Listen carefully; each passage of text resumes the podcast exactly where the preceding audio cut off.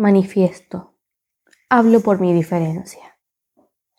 Yo no soy Pasolini pidiendo explicaciones. No soy Ginsberg expulsado de Cuba. No soy un marica disfrazado de poeta. No necesito disfraz. Aquí está mi cara. Hablo por mi diferencia. Defiendo lo que soy. Y no soy tan raro.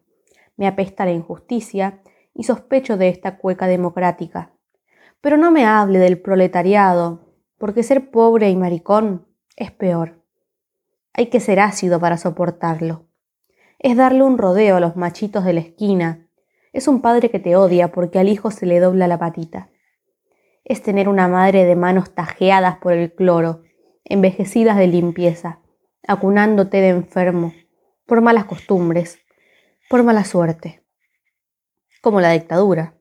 Peor que la dictadura, porque la dictadura pasa y viene la democracia y detrásito el socialismo. Y entonces, ¿qué harán con nosotros, compañero? ¿Nos amarrarán de las trenzas en fardos con destino a un sidario cubano?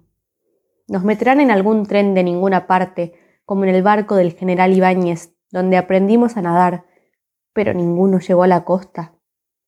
Por eso Valparaíso apagó sus luces rojas. Por eso las casas de caramba le brindaron una lágrima negra a los colizas comidos por las jaivas ese año que la Comisión de Derechos Humanos no recuerda. Por eso, compañero, le pregunto, ¿existe aún el tren siberiano de la propaganda reaccionaria? Ese tren que pasa por sus pupilas cuando mi voz se pone demasiado dulce. ¿Y usted? ¿Qué hará con ese recuerdo de niños pajeándonos y otras cosas en las vacaciones de Cartagena? ¿El futuro será en blanco y negro? el tiempo en noches y día laboral sin ambigüedades. ¿No habrá un maricón en alguna esquina desequilibrando el futuro de su hombre nuevo? ¿Van a dejarnos bordar de pájaros las banderas de la patria libre? El fusil se lo dejo a usted, que tiene la sangre fría. Y no es miedo. El miedo se me fue pasando de atajar cuchillos en los sótanos sexuales donde anduve, y no se sienta agredido si le hablo de estas cosas y le miro el bulto. No soy hipócrita. ¿Acaso las tetas de una mujer no lo hacen bajar la vista? ¿No cree usted que solos en la sierra algo se nos iba a ocurrir? Aunque después me odie por corromper su moral revolucionaria. ¿Tiene miedo que se homosexualice la vida? Y no hablo de meterlo y sacarlo y sacarlo y meterlo solamente. Hablo de ternura, compañero. Usted no sabe cómo cuesta encontrar el amor en estas condiciones. Usted no sabe qué es cargar con esta lepra. La gente guarda las distancias. La gente comprende y dice, es marica, pero escribe bien. Es marica, pero es buen amigo. Súper buena onda. Yo acepto al mundo sin pedirle esa buena onda. Pero igual se ríen. Tengo cicatrices de risas en la espalda. Usted cree que pienso con el poto y que al primer parrillazo de la CNI lo iba a soltar todo. No sabe que la hombría nunca la aprendí en los cuarteles. Mi hombría me la enseñó la noche detrás de un poste. Esa hombría de la que usted se jacta, se la metieron en el regimiento, un milico asesino de esos que aún están en el poder.